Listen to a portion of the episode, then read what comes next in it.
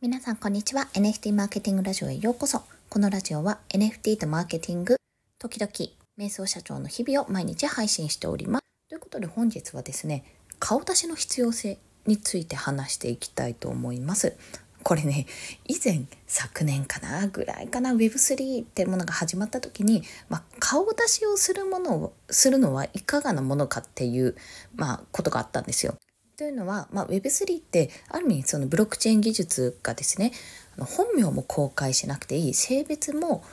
要は国籍も年齢とかもそういったものも出身地とかもわからないような状態で仕事までできると報酬のやり取りまでできるまああのウォレットを使ってね仮想通貨取引すればいいだけなので、まあ、そういったことがやっぱり画期的なんですよ。ということもあってすごくそれが斬新だったんですよね。やっぱり今までその誰かともわからない人と交流するっていうところには、まあ、やっぱり一定の不安、まあ、そこでね犯罪が起こったりってすることもあったしなりすましってところもあったけども、まあ、でもその裏で本当のこのまあリアルアバターというかこの肉体ですよね。肉体となんか自分がオンライン上にいる、まあ、人格とかなんとなく自分の中ではちょっとしっくりこないなってあんまりこう外には出たくないけどもでもやり取りをしていたいコミュニケーションを取っていきたいっていう人も多分世の中にはいるし今まではそんな現実を見なさいなんてこともいやでもメタバース上でなんとかなるしなって別に何にも嘘ついてないし普通にやり取りしてるしその見た目っていう視覚的な情報をなくした状態でのコミュニケーションが成立していてなおかつそこで仕事もできて、まあ、そうすると何が起こるかっていうと、まあ、生活ができるようになっていく。ということなんですよね。なんかこう引きこもりイコールなんか社会からはみ出たんじゃないかみたいなところが多分ね大きく覆ったと思うんですよ。まあ、引きこもっても生活はできるみたいな状況になったと思うんですね。まあ、健康面とかはちょっと別として。まあでもそれも室内にね、まあ、太陽の光さんさんと浴びながら室内で運動器具とかあったらどうにかなりますからね。そんな風にこれはまあどう影響が及ぶか分かんないですけど私は良い方向に行ってるなと思っていてさまざまな入り口ができたさまざ、まなつながるきっかけができたって部分だと思っているんです。まあ、そんな中でそのアイコンじゃなくて実写を出すとかはちょっとまあ、なん PFP が流行ったぐらいはもうちょっとそれはもう今 NFT をアイコンにする方がトレンドだよっていうようなところがあったんですよ。それも一理あると思うんですが実際にね私が仕事を始めてみて正直顔出しとか写真とかはどうなんだろうと思っていたんですよ。やっぱ、まあ、そんな人様にさらすようなお顔でも 私ございませんのでみたいな ところもあったしぱ私もこう家族がいるのでなんかそこから、まあ、炎上とかまではいかなくてもなんかあんまり良い印象とか与えられなかったら家族に迷惑かけるんじゃないかとかそんな風に思っていたんですが結論ねすっごい長かったんですけど結論ねもうアイコンでもやっていけるっていう風になるためにはその裏でめちゃめちゃみんな顔を出してるか有無を言わせない実績を出してるからどっちかだと思います。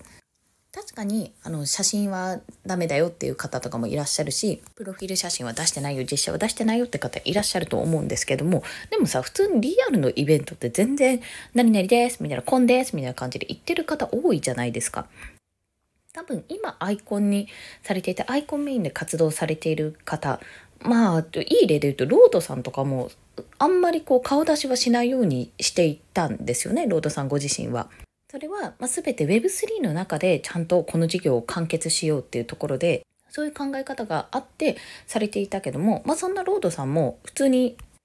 どっから始まったんですかねニンケットからみんなの前で顔出しが始まったんですかね、まあ、そんな状況にもなりましたしでもね普段のやり取り Zoom とかのやり取りとかあと普段バケット社のね代表として動いたり CNP の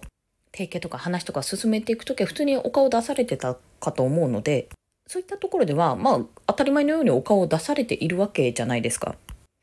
あとは、まあ、池早さんとかも、やっぱり鳴神アイコンが特徴的ですけども、でも以前はね、普通に顔出しされてましたし、YouTube もやっていたっていうところもありましたし、リアルイベントも参加されるっていうこともあって、まあ、だんだんとやっぱりアイコンは普通にね、やっぱキャラクターを出してるかもしれないけども、顔出し自体はされていると。でね、なんでこれ顔出しってこんな風に必要なのかなって思っていたんですけどもやっぱりやっぱりですねあの本人がちゃんといるんだなというかこういう人なんだなっていうことを見た目から判断するっていうわけではきっとないと思うんですよ。ないとは思うんですけどもちゃんと顔を出して営業とかしたりやり取りしたりコミュニケーションを取る人なんだなってことを実際に会わないと分かんない時ってあるじゃないですか。やっぱりそのえーと、見た目というよりその体の動きボディーランゲージのところとか表情とかそういった部分も含めて実際に会った時の相手から得られる情報量ってやっぱり全然違うんですよ。そういったところで人って信頼を作っているというかあこの人信用できるなとかこの人ちょっと考えた方がいいなとかそういう判断をもしかするとしてるのかもしれないなっていうふうにも思いましたしやっぱりねあの顔出ししてる、まあ、いろんなイベントに足を運んでるってことはそれだけ信頼度が高いだろうなって思いますだってそれだけ合ってるわけですから単純接触効果ですよね。で、まあ、通常企業の方とかあとそれこそ、まあ、企業の方でくくるのもあれですけども、まあ、スタートアップの方とかもそうだと思いますが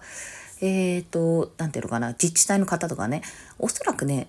音声とか聞かないですよスペースとかも。なかなかね聞く機会ないと思うんです。もう聞いてる方がいたらその人逆にすごいなんで聞いてるのってぐらいに何きっかけで聞いてるのってくらいすごいことだと思うんです。でやっぱり顔が出なくても音声を聞いているとなんかその人と会った気になるみたいな。私だって池原さんとお会いしたことなかったのに池原さんの YouTube 見たことありましたしあの声をね毎日聞いてるから私池原さんと夢の中で何度か会ったことありましたもん。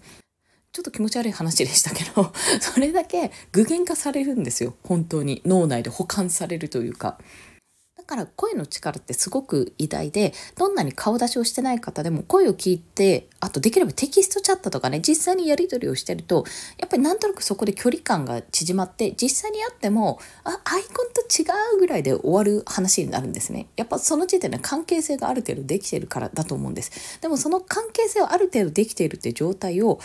営業先は基本的に作れないですよ。作れてないと思う。いるかもしれないけどね。一部いるかもしれないけどもしいらっしゃるとしたらその人はねかなりその自分のね所属してる企業さんまあつつなげられる企業さんと NFT プロジェクトをつなげるすごい大事な役割になると思ってる。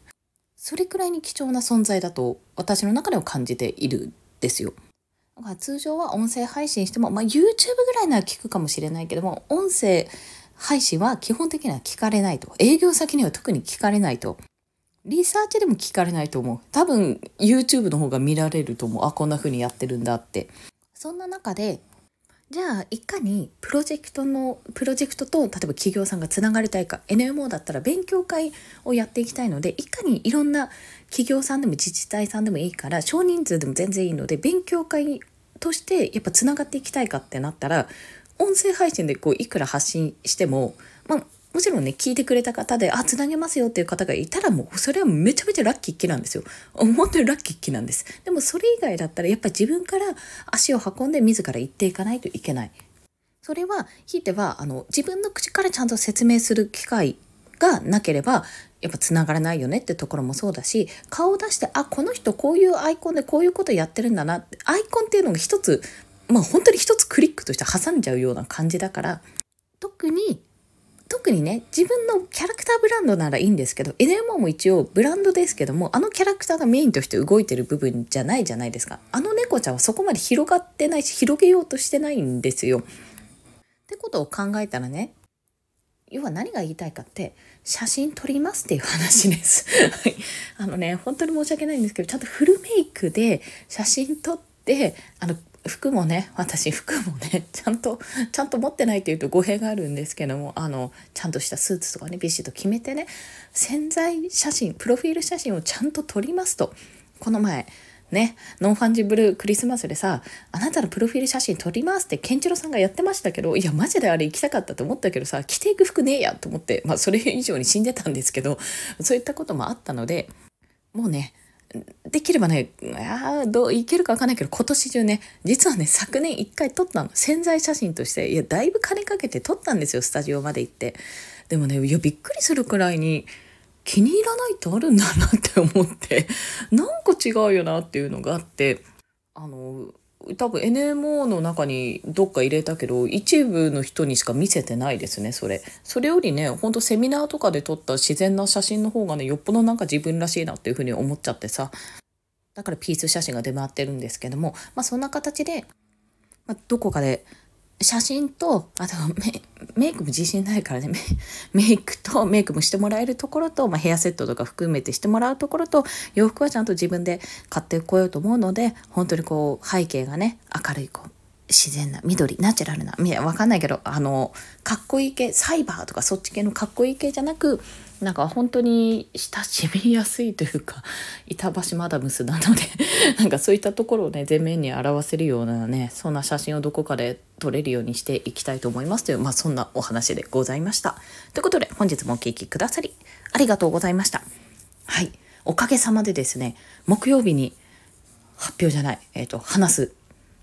Web3 時代の働き方セミナー100人超えましたありがとうございますイェイイェイイェイイェイいやもうね、100人いかないと思ってたから正直嬉しいです。まだ申し込んでない方はね、早く申し込んでください。概要欄にリンクを貼っておきますので、コミュニティとか DAO ワークを中心に